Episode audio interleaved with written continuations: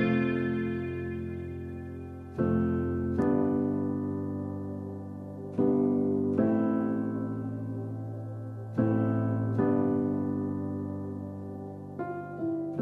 de hoy quiero compartir con ustedes la importancia de vivir en comunidad.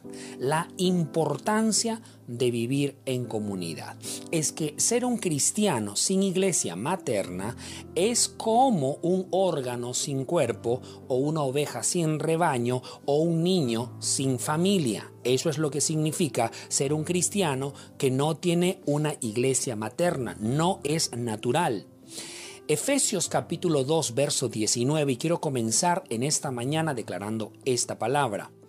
Efesios capítulo 2, verso 19 dice, conciudadanos de los santos y miembros de la familia de Dios. Para el apóstol Pablo, los miembros en la iglesia no solamente eran miembros en una iglesia, sino que eran miembros de una familia hablando dentro del contexto de una iglesia local, porque casi siempre el 99% de los escritos del apóstol Pablo, así como de los otros apóstoles, estaba dirigido a una iglesia local a un grupo pequeño de creyentes que se congregaban en un determinado lugar.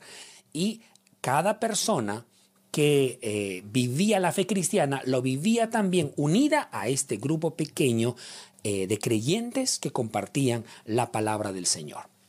Esto hace una enorme diferencia con la actualidad, porque en la actualidad, hoy en día, vivimos mucho acerca del individualismo o la independencia en cuanto a asistir a las congregaciones o identificarse con una congregación. Hoy en día han aparecido cristianos conejo, que les gusta estar saltando de una iglesia en otra iglesia sin identificarse, sin rendir cuentas ni comprometerse con ninguna congregación. Muchos creen que es posible ser un buen cristiano sin pertenecer a un grupo, es decir, sin, así, sin ser parte de una iglesia, otros sin siquiera asistir a la iglesia. Eso no está acorde a las escrituras.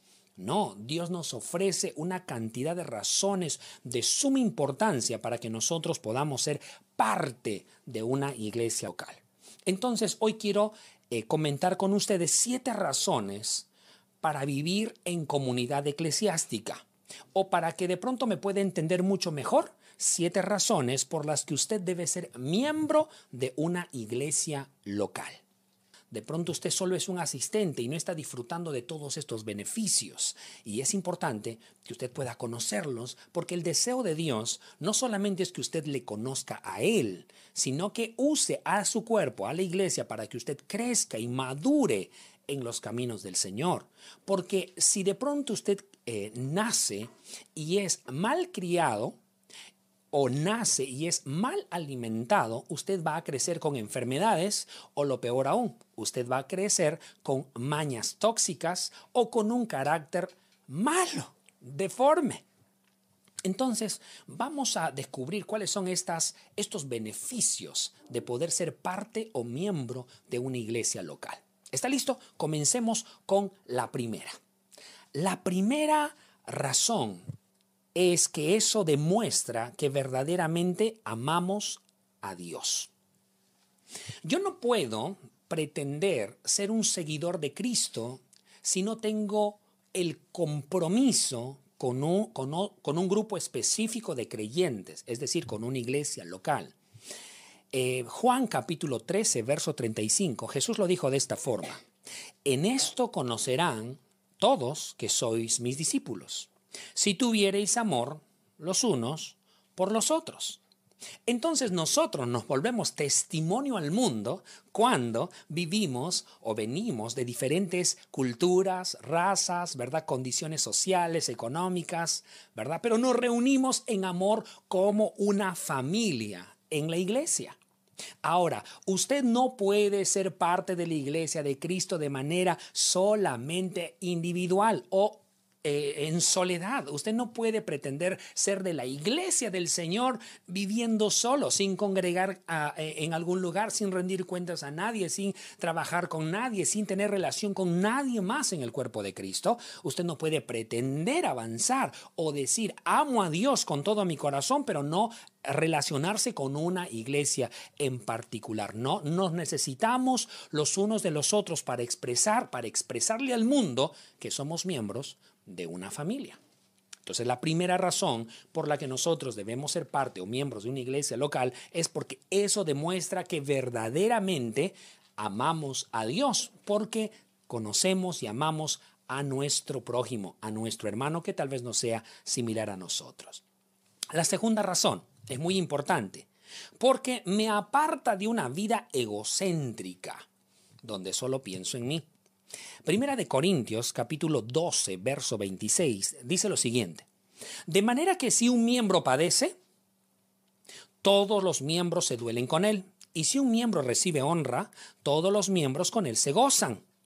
Ah, entonces, como miembro participante de una congregación vas a poder conocer a otras personas, vas a poder conocer otras situaciones, vas a poder conocer otras realidades. Te vas a topar con esta, eh, con esta realidad, valga la redundancia. Te vas a topar con la realidad de que pensabas que lo que te estaba ocurriendo te pasaba solo a ti pero cuando llegas a la iglesia y empiezas a ver otras personas, te das cuenta que te, empiezas a dar cuenta que hay personas que están en peor condición que tú, pero de pronto están enfrentando la vida de una manera distinta.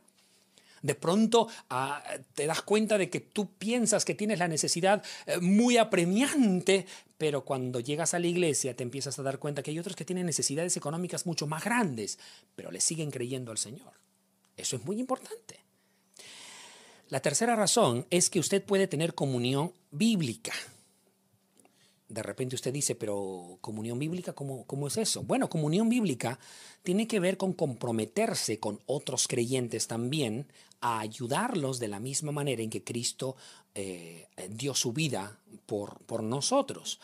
Usted ah, ha escuchado, estoy seguro, eh, Juan 3:16 es un verso muy conocido, ¿verdad? Porque de tal manera amó Dios al mundo que ha dado a su Hijo unigénito para que todo aquel que en él cree no se pierda, mas tenga vida eterna.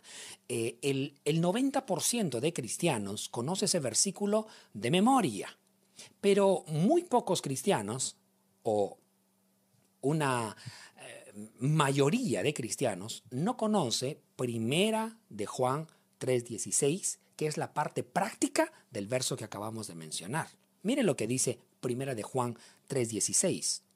En esto conocemos lo que es el amor, en que Jesucristo entregó su vida por nosotros. Así también nosotros debemos entregar la vida por nuestros hermanos. Lo que está mencionando, en otras palabras, es que nosotros aprendamos a mostrar el amor de la misma manera en la que Cristo nos mostró el amor para con nosotros.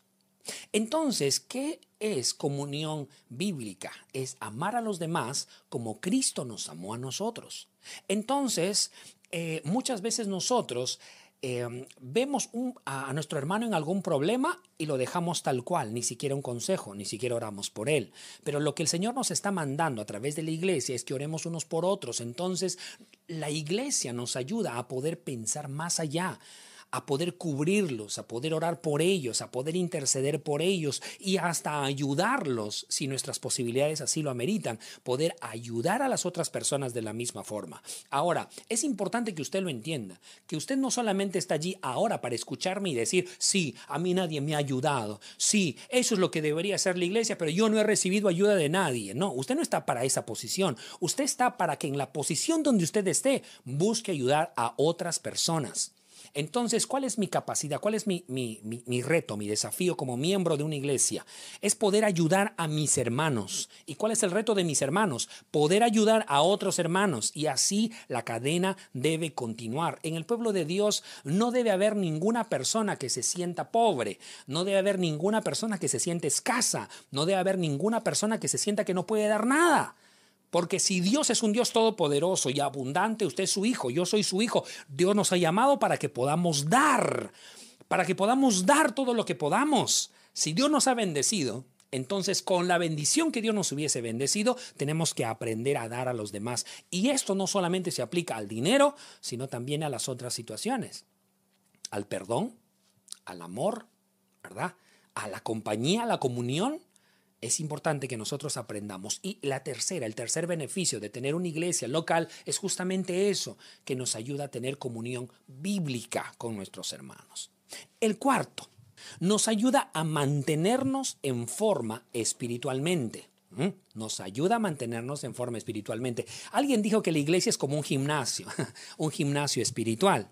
El Nuevo Testamento, ¿verdad? Emplea más de 50 veces la frase unos con otros, eh, unos por otros, unos con otros. Utiliza mucho esa expresión. Porque se nos demanda en la palabra de Dios y se nos demanda dentro de la iglesia local, se nos demanda a amar, orar, alentar, amonestar, saludar, servir, enseñorear.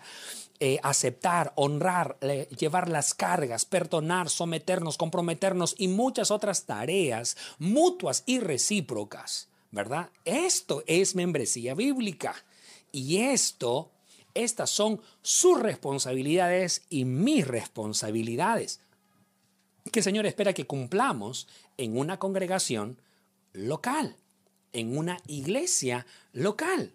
Ahora quiero preguntarte con quién estás cumpliendo estas obligaciones, dónde estás cumpliendo con estas obligaciones. Si la respuesta es no hay ningún lugar, entonces estás como oveja que no tiene pastor, como un miembro sin cuerpo, ¿verdad? Estás como eh, de pronto, eh, estás como, como un órgano fuera del cuerpo, o un niño sin familia, no puede ser. Entonces, puede parecer más fácil para muchos eh, ser santo, ¿verdad? Puede parecer para muchos ser santo cuando no hay ningún tipo de compromiso con otras personas, cuando nadie más puede frustrar nuestras preferencias, nadie puede interponerse o tener un, un concepto diferente al nuestro. Podemos parecer más santos, pero no es una santidad verdadera. No, la verdadera madurez se muestra en las relaciones. Cuando encuentro que mi hermano tiene un concepto diferente al mío, cuando encuentro que mi hermana tiene un concepto diferente al mío, entonces allí es cuando yo pruebo, veo, observo lo santo que soy. Porque cuando uno encuentra a veces un pensamiento contrario al del otro, era santo, pero después que recibe oposición, Dios mío, reacciona, se enoja, se molesta, actúa, se defiende, trata de sacar espadas, uñas, dientes, lo que sea, trata de dañar a todos con tal de él no ser dañado o ella no ser dañada. Allí se muestra y uno se da cuenta, ¿realmente eres espiritual? o no lo eres, realmente eres santo o no. Y esto no tiene que ver solo con el pecado, como muchos lo mencionan, ¿verdad? Santidad Jehová, pero maleducado, irrespetuoso, este, malcriado, contestón. Eh, o sea, ah, pero a veces relacionamos pecado solamente a temas morales. Y el pecado no tiene que ver solo con temas morales, tiene que ver con mentir, engañar, con lastimar, con ofender, eh, con usar eh, de expresiones que denigren a las demás personas. El pecado tiene que ver con muchas de otras cosas como esas.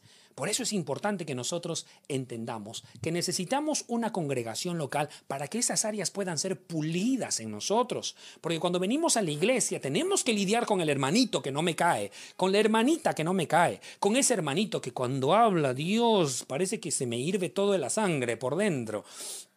Me encanta la palabra de Dios porque no deja, nos, no nos deja con ninguna duda.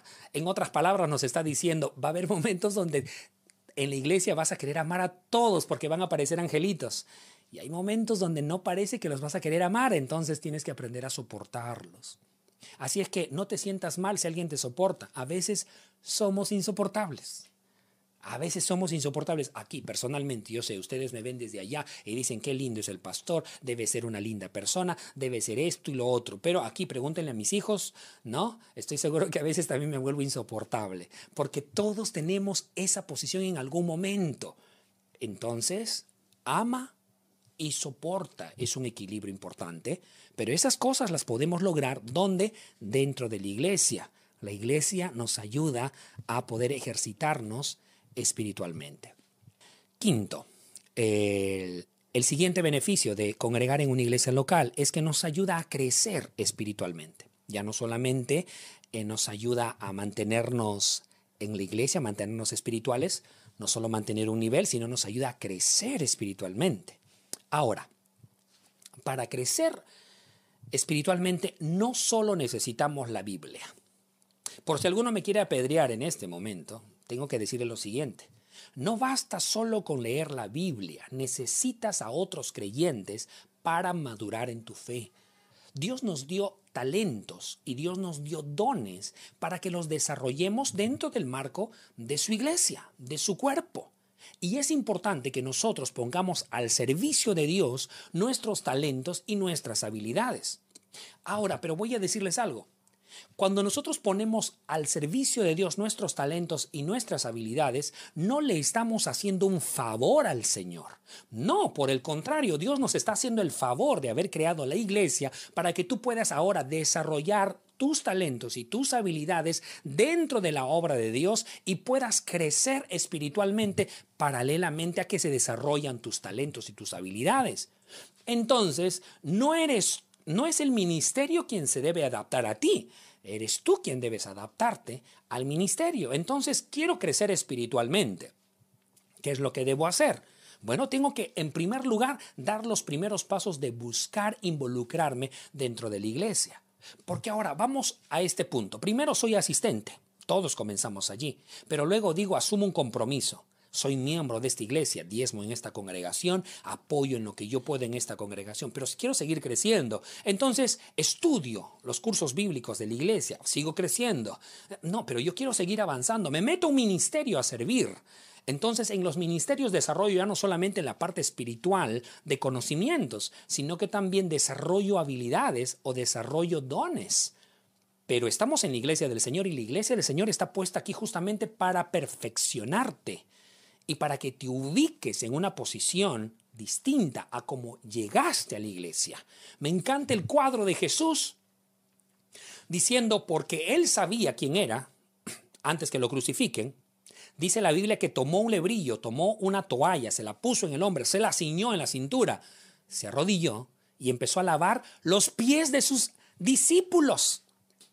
Jesús les estaba enseñando algo importante les estaba enseñando en, no importa qué tan alto puedas estar por tus talentos, por tus dones o tus habilidades. La iglesia te enseña a mantenerte sencillo y humilde, porque Jesús dijo, aprended de mí, que soy manso y humilde de corazón. Entonces la iglesia nos ayuda a mantenernos en ese estado. La gloria es para el Señor. Ahora, no es que no haya un lugar donde puedas desarrollarte. Las preguntas que nos hemos estado haciendo son equivocadas. A veces decimos, yo no crezco mucho. El crecimiento no tiene que ver con los que estamos alrededor de usted. El crecimiento tiene que ver con usted y su disposición a avanzar y a crecer. Nosotros como congregación, como iglesia local, lo que estamos haciendo es brindarle un escenario, brindarle un lugar donde usted pueda desarrollarse, pueda aprender. Pero no vamos a aprender por usted. No vamos a hacer las cosas por usted. Usted tiene que avanzar y crecer. ¿Cuántos años tienen los caminos del Señor? Le pregunto, ¿siquiera usted es un líder de célula? ¿Siquiera usted está en un ministerio de la iglesia? ¿Cuántos años tiene la iglesia del Señor? ¿Siquiera usted está en una célula? ¿Siquiera está liderando una célula? Hágase estas preguntas que son incómodas, pero le ayudan a ver su nivel espiritual. Usted tal vez esté en una congregación, tal vez no esté en su espíritu, pero está en una congregación hace 20, 30, 40 años. A veces nos jactamos y decimos, yo tengo como 40 años en los caminos del Señor. Y te pregunto, ¿en cuántos de esos años has madurado, has echado raíces en una congregación? ¿Qué frutos hay de lo que has estado haciendo en los caminos del Señor?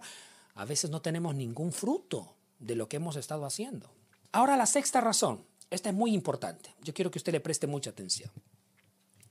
La, sexta razón es porque nos permite compartir la misión de Cristo. Cuando Cristo estuvo aquí, cuando Él estuvo en vida, eh, todas las cosas que Él procuraba hacer lo hacía a través de su cuerpo físico.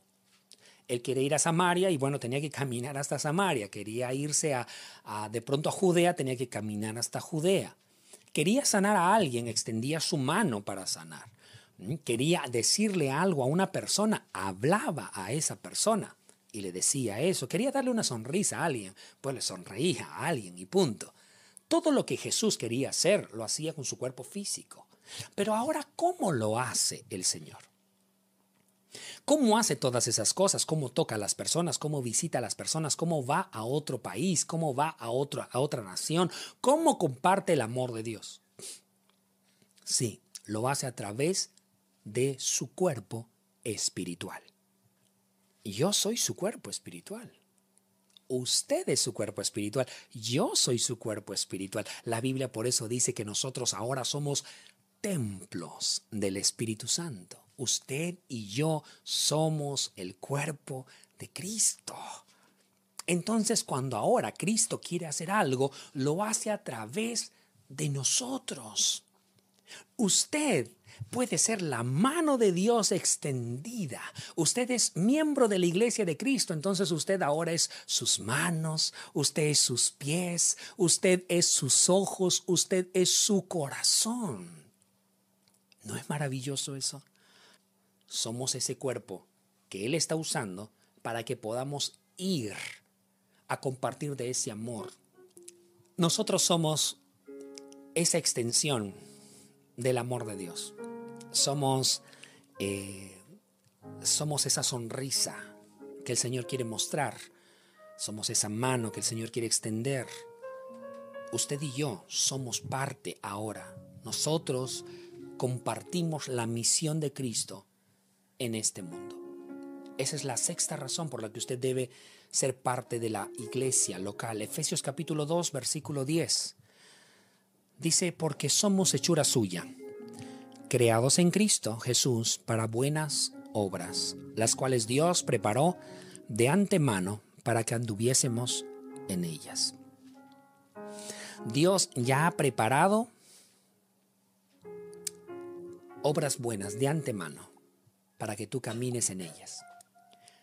Ahora cuando veas una necesidad alrededor tuyo, no lo veas como algo ajeno, yo quiero que lo veas con los ojos de Dios ahora y puedas orar por ellos. La séptima razón es que evita que te apartes de Dios.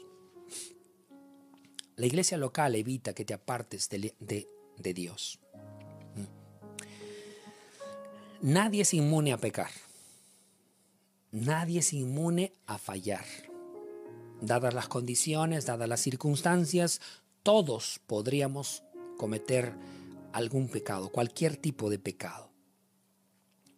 Dios sabe que esto puede ocurrir y por eso nos ha asignado individuos a nuestro alrededor, personas a nuestro alrededor y nos ha dado responsabilidades.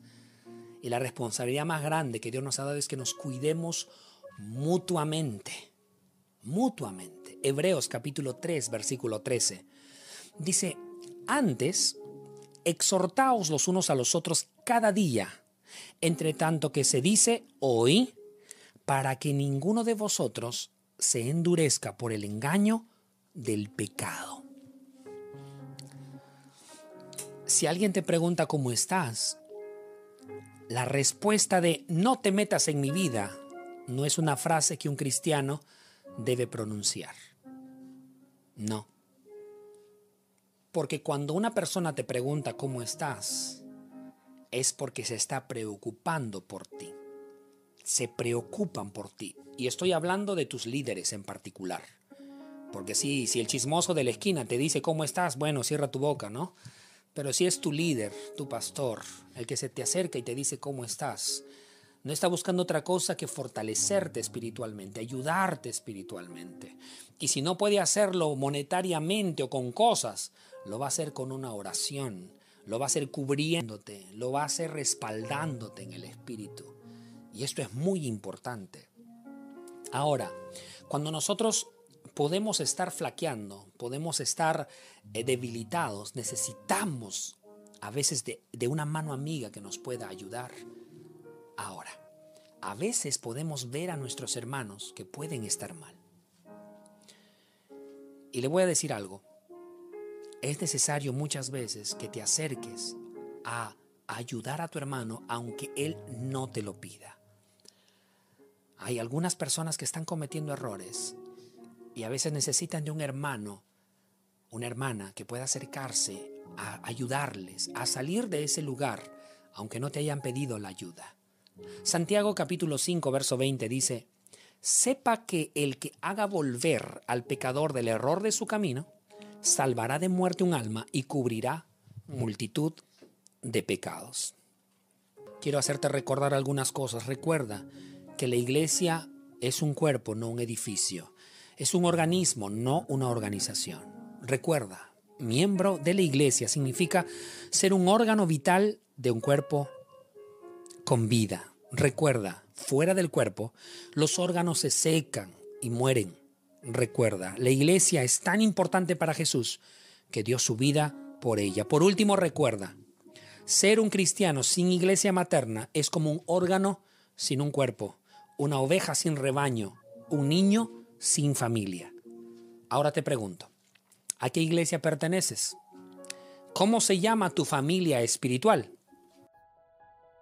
Ahora mismo estamos en la familia en su espíritu. Si decimos que esta es nuestra familia, entonces debemos estar comprometidos con ella